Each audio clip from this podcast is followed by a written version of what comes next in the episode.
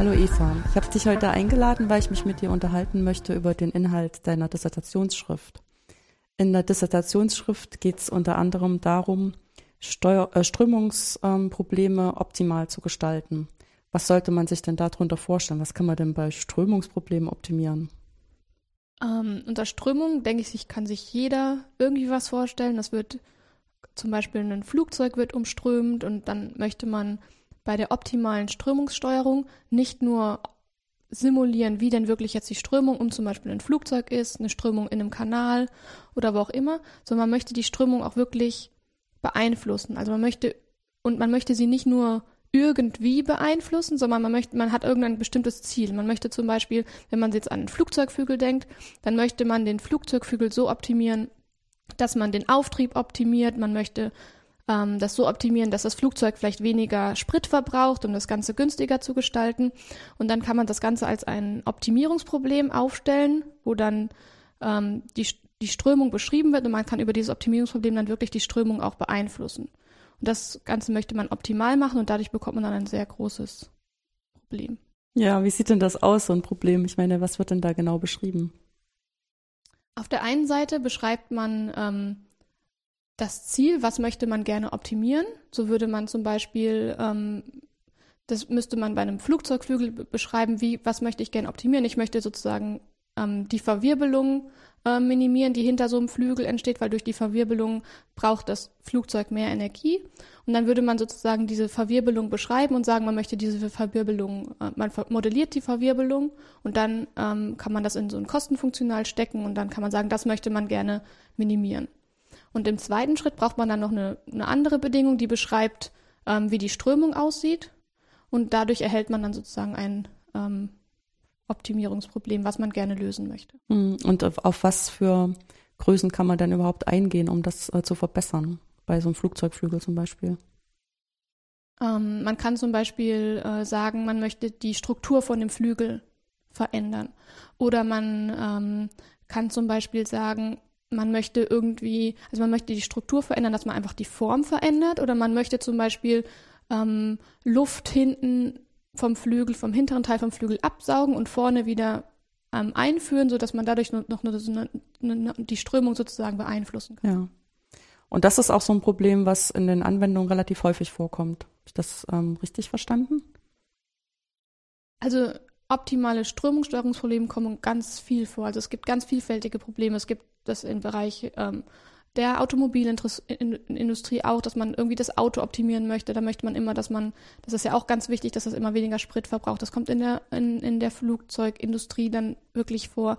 Aber es kommt auch in ganz anderen Gebieten vor, zum Beispiel ähm, in der Medizintechnik. Da gibt's jetzt diese, ähm, hat man vielleicht von, von gehört, diese Chip, Lab on the Chip dass man hat man auch so ganz, ganz kleine Mikrokanäle und dann hat man irgendwie das Ziel, dass man zwei Flüssigkeiten zum Beispiel ähm, optimal miteinander vermischen möchte. Das hat man auch ein optimales Strömungssteuerungsproblem. Also diese Probleme tauchen eigentlich überall auf. Die tauchen überall auf. Und sind die jetzt dann auch so einfach lösbar, wenn die so häufig auftauchen? Also es ist im Prinzip schon standardisiert, wie man das machen muss? Das ist eben das Problem an dem, an dem, an dieser, an, daran, dass ähm, es schon ein Problem sein kann, überhaupt die Strömung an sich zu simulieren, also dass man das überhaupt berechnen kann. Und jetzt kommt halt der nächste Schritt. Man möchte nicht nur diese Strömung wirklich berechnen, sondern man möchte diese Strömung auch noch optimieren. Das heißt, das ganze Problem, was sowieso schon komplex genug ist, überhaupt diese Strömung richtig zu beschreiben und dann auch auf dem Computer zu berechnen, wird dann nochmal richtig groß aufgebläht, dass man dann ähm, sozusagen ein sehr, sehr viel größeres, noch stärker gekoppeltes Problem hat, was einen vor noch größere Herausforderungen stellt, sowas überhaupt lösen zu können. Okay, das klingt für mich so, als ob man da auch fortgeschrittene Rechentechnik brauchen könnte. Genau, das ist halt die, die, die Sache. Auf der einen Seite hat man ein Problem, was wird immer größer, aber es ist sehr interessant, dass man das lösen möchte. Und auf der anderen Seite weiß man aber, also mit einem Laptop oder einem Workstation kommt man einfach nicht mehr aus. Und dann denkt man sich, ha, es gibt ja auch noch die Hochleistungsrechner, warum kann ich das nicht auf den Hochleistungsrechner schieben? Und jetzt ist hier sozusagen ähm, das Problem, dass ich erstmal eine Methode finden muss, wie kann ich dieses Problem überhaupt so beschreiben, dass man das überhaupt auf einem Hochleistungsrechner so rechnen kann, dass es auch wirklich schneller gerechnet wird. Hm. Was ist denn da das typische Problem? Das Problem ist, ähm, dass das, dass das äh, voll gekoppelt ist. und dass man das nicht einfach trivialerweise parallelisieren kann, sondern man muss sich wirklich eine, eine Methode ausdenken oder einen Algorithmus überlegen, wie kann ich dieses Problem wirklich parallelisieren, sodass es auf einen Hochleistungsrechner passt und ich dann auch wirklich das Problem effizient und ähm, skalierbar lösen kann. Hm. Vielleicht wäre das auch mal so ein Moment zu erzählen, wie eigentlich so ein Hochleistungsrechner aussieht. Also im Sinne von, was heißt jetzt parallelisieren und was heißt ähm, das Aufteilen? Ähm, also so generell kann man sich einfach vorstellen für einen Laien, dass man jetzt ganz viele Computer hat und die steckt man zusammen und man möchte dann auf jedem einzelnen Computer ein Teil von dem Problem rechnen. Jetzt ist aber die, die Sache, dass ich ja gesagt habe, man kann nicht einfach sagen, okay, den einen Teil rechne ich auf, pro, auf dem Rechner 1, den anderen rechne ich auf dem Rechner 2, weil die ganze, das ganze Problem ist gekoppelt. Das heißt, man muss zwischen den einzelnen ähm, Computern dann miteinander kommunizieren. Die müssen Informationen miteinander tauschen. Genau. Hm. Und das ist dann die Schwierigkeit, dass man sich eine Methode überlegt, dass man das wirklich aufteilen kann, dass jeder Rechner dann sozusagen gleich viel Arbeit hat, aber dass dann auch wirklich nicht zu viel kommuniziert werden muss zwischen den einzelnen Computern, so dass das wirklich auch am Ende das Problem schneller gelöst wird. Weil man hat nichts davon, wenn man ein Problem hat, was man auf einem Rechner, was es ich, in drei Tagen rechnet und dann steckt man das auf einen Computer, wo dann tausend Computer zusammengesteckt sind und man braucht immer noch zwei Tage. Da hat man keinen Gewinn. Es ist nur teurer geworden. Ja. Also man hat ein kleines bisschen Gewinn, aber nicht genug dafür, dass es so viel teurer geworden ist. Genau. Ja. Jetzt, ähm, welche Ideen gibt es denn dann, das überhaupt äh, sinnvoll aufzuteilen äh, zwischen den vielen Rechnern oder wir würden dann sagen, für zwischen den ganzen Prozessoren? Ähm, genau, das ist halt dann einfach, eigentlich finde ich eine ganz natürliche Idee, dass man sagt, man hat dieses Gebiet, das man gerne berechnen will. Also man jetzt das, wo es strömt, ja. Genau, also mhm. zum Beispiel, man stellt sich das Flugzeug vor und man nimmt einen gewissen Raum um dieses Flugzeug drumherum und das möchte, da möchte man die Strömung berechnen. Und dann sagt man, okay, ich zerteile einfach diesen Raum in kleine Räume und ähm, jeder Rechner berechnet diesen kleinen Teilraum. Das ist so ein lokales Problem. Aber jetzt ist dann die Schwierigkeit an der ganzen Sache. Das ist kein Problem, jeder rechnet seinen Teil, aber es ist nun mal so, was links oben in der Ecke passiert, hat auch Einfluss, was rechts unten in der Ecke passiert. Das heißt, alle Probleme sind miteinander gekoppelt. Und jetzt muss man sich halt eine Möglichkeit finden, dass man dann trotzdem noch das globale, das, das ursprüngliche Problem löst. Also, dass man nicht sozusagen ein Optimierungsproblem lokal überall löst, aber die Lösung, die man erhält, ist gar nicht die Lösung, die man gesucht hat. Und das heißt, man muss dann sozusagen diese Gebiete, diese Teilgebiete wieder irgendwie vernünftig miteinander verbinden dann ergibt sich sozusagen automatisch so ein Interface oder Skeleton. Das ist quasi da, wo sich die Gebiete wieder, ähm, wieder zusammenkommen, wo die sich ähm, schneiden.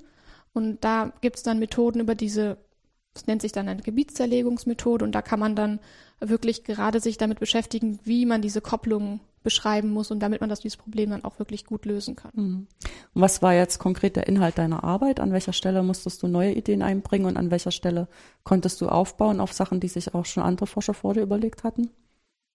Also diese Idee dieser Gebietszerlegungsmethode, das gibt es eigentlich schon ähm, auch für, für andere Probleme, aber das dann wirklich auf ähm, die Optimierung sozusagen zu übertragen und welche, welche neuen Problemstellungen dann auftauchen, dass man das, das Problem einfach viel größer ist und dann hat man, muss man genau sich überlegen, wie man diese, diese Kopplungen angeht und dann hat man sozusagen ein, ein etwas kleineres Problem, was nur auf diesem Skeleton ist und das ist aber dann so kompliziert zu lösen, dass man dann neue Methoden entwickeln muss, um, ähm, um das zu, Ganze zu beschleunigen. Das heißt, dann habe ich halt ähm, neue Vorkonditionierer, bedeutet das, äh, heißt das, ähm, entwickelt. Das heißt einfach wirklich Methoden, um dieses Lösen nochmal zu beschleunigen, das dann auch wieder in parallel umgesetzt werden konnte.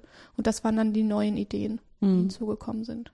Das heißt, eigentlich musstest du sowohl inhaltlich da überlegen, wie du jetzt ähm, sinnvoll diese Koppelung machen kannst. Und dann musstest du dir noch überlegen, wie du jetzt dem Rechner das auch noch so erklärst, dass er das dann effektiv umsetzen kann. Genau. Ja. Wie sieht denn das dann ganz konkret in der Praxis aus, wenn so ein Problem gelöst wird? Also wir hatten jetzt schon so zwischen den Zeilen, dass im Prinzip die Strömung wird dann durch partielle Differentialgleichungen beschrieben, die in einem bestimmten Gebiet gelöst werden. Und dann guckt man sozusagen die Lösung daraufhin an, welche Kenngrößen, wie groß die geworden sind und versucht, die äh, immer kleiner zu machen oder immer größer zu machen, je nachdem, was man erreichen will ähm, wie erkläre ich das jetzt dem Rechner? Also in welcher Form ist das Problem dann eigentlich im Rechner und was sind dann die Herausforderungen direkt beim Umsetzen? Also das ganze Optimierungsproblem kann man sozusagen umformulieren, dass man äh, ein neues System erhält. Das ist sozusagen das Optimalitätssystem. Und wenn man dieses Optimalitätssystem, ähm, das kann man dann lösen. Das heißt, man erhält dann ein sehr, sehr großes Gleichungssystem. Aber das sind immer noch ähm, analytische Gleichungen an der Stelle. Also es ist sozusagen Teil der analytischen Beschreibung. Also ich frage einfach nur nach, genau, ob ich genau. das richtig verstanden habe. Genau, also man hat so, genau, und die Methode geht dann wirklich so, dann hat man diese, dieses analytische Problem und die Methode wird, geht dann wirklich so vor, dass man auf der analytischen Ebene schon mit der Parallelisierung anfängt und dann erhält man auf natürliche Weise, erhält man einen parallelen Algorithmus. Mhm. Das heißt, man geht dann vor, man hat dann wirklich auf jedem Teilgebiet hat man sein, seine lokalen Optimierungsprobleme und dann hat man zusätzlich noch eine Gleichung, die die Kopplung zwischen diesen einzelnen Gebieten reguliert, okay. Genau, die das beschreibt. Und dann ähm, muss man das Ganze diskretisieren. Dann bin ich mit infinieten Elementen, habe ich das Ganze diskretisiert. Dann erhält man, ähm, dann erhält man im nächsten Schritt das Gleichungssystem. Und dieses Gleichungssystem, was man dann erhält, was schon parallel aufgeschrieben ist, das kann man dann ähm, in den Rechner, den Rechner rechnen lassen. Hm. Jetzt war so eine ganz neugierige Frage, wie groß ist denn dann typischerweise so ein Gleichungssystem? Also wie viele Unbekannten stecken denn da drin? Also das können beliebig viele Unbekannte werden. Also so mehrere hundert Millionen. Mehrere hundert Millionen, okay. Bestimmt. Und ja. dann kommt es noch drauf an, ob man ein zeitabhängiges Problem hat oder nicht und dann. Hm. Okay, für ein zeitabhängiges Problem ist man, ist man dann sozusagen in jedem einzelnen Zeitschritt äh, auf der Ebene, dass man für diese hundert Millionen pro Gebiet das lösen muss. Also pro kleinen Würfel, den man da mhm. ausgeschnitten hat. Genau. Mhm. Okay, dann ist auch klar, dass man das unbedingt parallelisieren möchte, wenn das so viele ähm, unbekannte Variablen sind. Ähm, ist auch klar, dass man dann diese Gleichungssysteme nicht auf direkte Art und Weise löst, sondern iterativ. Und ähm, welche Verfahren ähm, sind denn dann implementiert worden? Ist da auch noch ähm, das angepasst worden an die Strömungsprobleme oder ist das im Prinzip dann so ein bisschen Bedienen aus der Toolbox? Also ich glaube, das war dann so wirklich das Bedienen aus der Toolbox, dass man sich wirklich erstmal ähm, überlegt hat, okay, man hat das Gleichungssystem und dann hat man sich überlegt, welcher Löser passt und dann hat man halt ein iteratives Verfahren, das DMRES-Verfahren ausgewählt, was für dieses Verfahren geeignet ist, hat dann für die lokalen Probleme, das ist das Schöne wieder an dieser Methode, dass man auf Verfahren, auch für die lokalen Probleme kann man auf Verfahren zurückgreifen, die man einfach schon kennt. Mhm. Da muss man nichts Neues entwickeln, sondern was man halt neu entwickeln muss, ist für das Lösen dieser Skeleton-Gleichung. Und ähm, genau, und dann aber wenn man dieses, dieses, diese Skeleton-Gleichung löst, dann kommt man auch wieder darauf hinaus, dass man zu dieser Vorkonditionierung wieder lokale Probleme lösen muss. Mhm. Und für diese lokalen Probleme kennt man wieder Algorithmen, die man dann benutzen kann. Ja, jetzt haben wir das, ähm, den Begriff Vorkonditionierer so häufig gesagt, dass ich jetzt doch mal nachfragen muss, dass du das mal ein bisschen genauer erklärst, was eigentlich ein Vorkonditionierer ist. Ja, das ist jetzt eine gute Frage.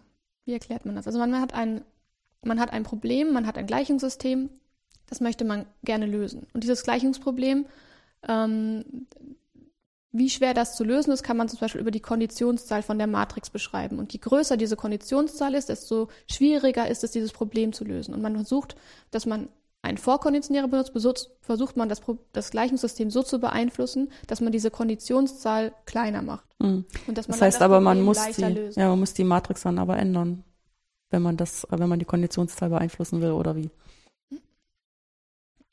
Hm. Man, man multipliziert sozusagen mit der Eins. Man multipliziert mit der Eins, das ist sehr schön.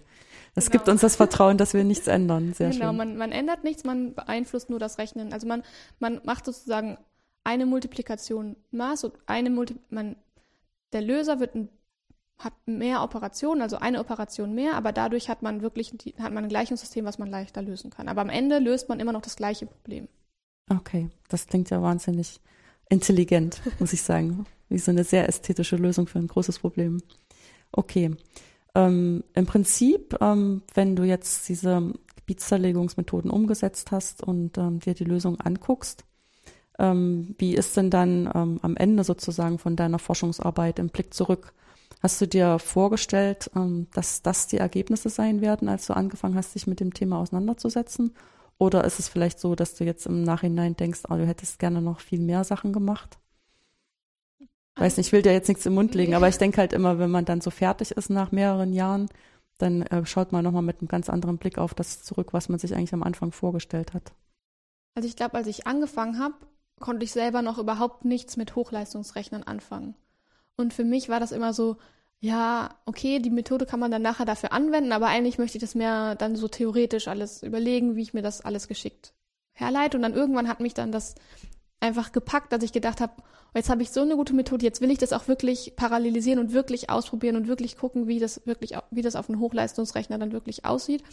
Und natürlich gibt's noch so viele weitere Ideen, die man hätte machen können. Also man hätte zum Beispiel noch überlegen können, dass man das Ganze noch mit, mit Grafikkarten beschleunigt oder dass man einfach noch ähm, also das heißt, diese Zusammenarbeit der Prozessoren in einer anderen Art und Weise gestaltet, als du das jetzt gemacht hast. Genau, ja. dass man das macht oder dass man einfach noch weitere Probleme wirklich angegangen hätte, dass man eine wirkliche ähm, Anwendung nochmal gerechnet hat. Also ich habe sozusagen mehr so ein, ein Musterbeispiel gerechnet, weil ich mich, mich wirklich mehr um die Methode mit der Methode beschäftigt habe und wie ich das Ganze auf einen Hochleistungsrechner setze. Aber es natürlich wäre natürlich auch interessant gewesen, das noch für eine richtige Anwendung, also jetzt mal wirklich für so ein Flugzeug zum Beispiel zu rechnen. Ja, das kann ich mir vorstellen. Wenn man es dann fertig hat, dann möchte man auch gerne mal sehen, dass es was nützt. Genau. Hm. Andererseits sind ja diese ähm, exemplarischen Beispiele auch immer instruktiv. Also an denen kann man dann ganz genau sehen, an welcher Stellschraube was passiert. Was beim Flugzeug eventuell ein bisschen zu komplex ist, um das noch übersehen zu können. Ja, ja genau. Sehr schön. Ähm, die ähm, Vorausbildung innerhalb des Studiums der Mathematik war die jetzt eigentlich geeignet dafür, dass du dich dann gut vorbereitet gefühlt hast für so eine Art von Thema? Oder hast du dich eigentlich vom Thema nur anziehen lassen und ähm, hast dann gedacht, dann kriege ich das auch hin, wenn ich ein Mathestudium hingekriegt habe? Ähm, nee, das war bei mir eigentlich ganz gut. Also ich habe am Ende meines Studiums sozusagen zwei Seminare gemacht die auch schon ein, das eine Thema hatte ähm, schon mit Gebietszerlegungsmethoden zu tun und das andere hatte auch mit, mit der Optimierung zu tun, also mit, mit einem Algorithmus, wie man das Ganze lösen kann. Und dann daraus hat sich dann meine Diplomarbeit ergeben, die sich auch schon mit dem Thema beschäftigt hat, aber nicht, allerdings nicht mit Strömungen, sondern einfach mit ähm, einer einfacheren partiellen Differentialgleichung. Und dann habe ich mir überlegt, dass mich das Thema so interessiert und hatte dann die Möglichkeit, dass ich das dann wirklich auch erweitern kann und meine Dissertation darüber schreiben kann, dass ich mich schon sehr gut darauf vorbereitet mhm. gefühlt habe. Es war schon so ein bisschen Aufbauen auf das, was, was schon vorhanden war. Genau. Und ähm, wie funktioniert das dann eigentlich so? Ähm, ist man dann wirklich allein mit so einem Problem oder ähm, gibt es da Leute, die einem helfen und in welcher Form würden die einem helfen? Oder wie hast du das hier erlebt? Also in der Gruppe, wo ich das gemacht habe, war das eigentlich immer so, dass man ähm, also ich würde sagen, es war so ein bisschen zweigeteilt, weil es war schon, ich war schon die Einzige, die sich wirklich mit diesem Thema auseinandergesetzt hat. Also jetzt wirklich mit diesen Gebietszerlegungsmethoden, aber nicht mit den Strömungsproblemen. Mit den Strömungsproblemen gab es noch andere Probleme. Das heißt, man konnte dann schon immer mal wieder nachfragen, wenn man an einem konkreten Problem war, dass man das Problem erklärt hat und dass man dann auch einfach ein Feedback bekommen hat, wie das eigentlich läuft. Und ähm, bei mir war das dann auch einfach ganz schön, dass ich am Ende von meiner Promotion noch ähm, äh, noch in die USA durfte, noch zu einem anderen Professor, der da auch, der ähm, sich wiederum nicht so gut mit den Strömungen ausgekannt hat, aber dafür sehr, sehr, sehr gut mit den Gebietszerlegungsmethoden und dass ich da sehr viel auch ähm, Input bekommen habe, wie ich dann am geschicktesten vorgehen kann. Das heißt, du hast versucht, die zwei Welten zusammenzubringen, zwischen genau. Strömungsrechnung, die hier sehr prominent vertreten ist, und dann mehr die Gebietszerlegungsmethoden beim anderen Spezialisten. Genau. Das ist sehr schön. Und ähm, im Prinzip, wenn wir jetzt noch weiter zurückgehen ins Studium der Mathematik, ähm, das ist ja auch nicht so, dass man da unbedingt gleich am Anfang ähm, über was über Strömung lernt. Ähm, du hast dich entschieden, Mathematik zu studieren. Aus welchem Grund? Ich habe da wirklich auch schon mal drüber nachgedacht, aber irgendwie glaube ich, Mathematik hat mich schon immer fasziniert. Also mhm. ich glaube, schon im Kindergarten hat mich das irgendwie fasziniert. Ich, ich kann jetzt nicht beschreiben, warum. Und in der, das hat sich so die Schule durchgezogen. Und dann war für mich irgendwie war schon klar, dass ich gerne Mathe studieren will. Aber dann habe ich auf der anderen Seite immer überlegt, Mathe, das ist ja schon irgendwie nur Mathe. schon, kann schon langweilig sein. Und mich haben auch irgendwie Physik hat mich interessiert und Ingenieurwissenschaften. Und dann bin ich halt darauf gestoßen, dass es Technomathematik gibt. Und das war für mich dann der ausschlaggebende Punkt. Technomathematik ist genau das, was ich machen möchte, weil ich möchte später auch die Möglichkeit haben, mit Ingenieuren zusammenzuarbeiten. Und dann hat man das, hat man genau die Mischung. Man hat die Mathematik, aber man hat auch Informatik und ein ingenieurwissenschaftliches Fach dabei, sodass sich das perfekt mit meinen Interesse, Interessen sozusagen ähm, ergänzt hat. Ja, das finde ich jetzt aber interessant. Da haben wir schon wieder so ein Plädoyer für die Technomathematik. Scheint wirklich ein sehr attraktiver Studiengang zu sein. Ich kann das verstehen, aber ich finde es natürlich auch sehr schön, wenn andere Leute das genauso empfinden wie ich. Dann bleibt mir nur für dieses wunderschöne und interessante Gespräch zu danken, Eva, und dir für die Zukunft alles Gute zu wünschen. Und ähm, dass du die Arbeit hier in der Gruppe in guter Erinnerung behältst und ähm, interessante Aufgaben, so wie die, die wir hier zusammen bearbeitet haben, findest. Vielen, vielen Dank.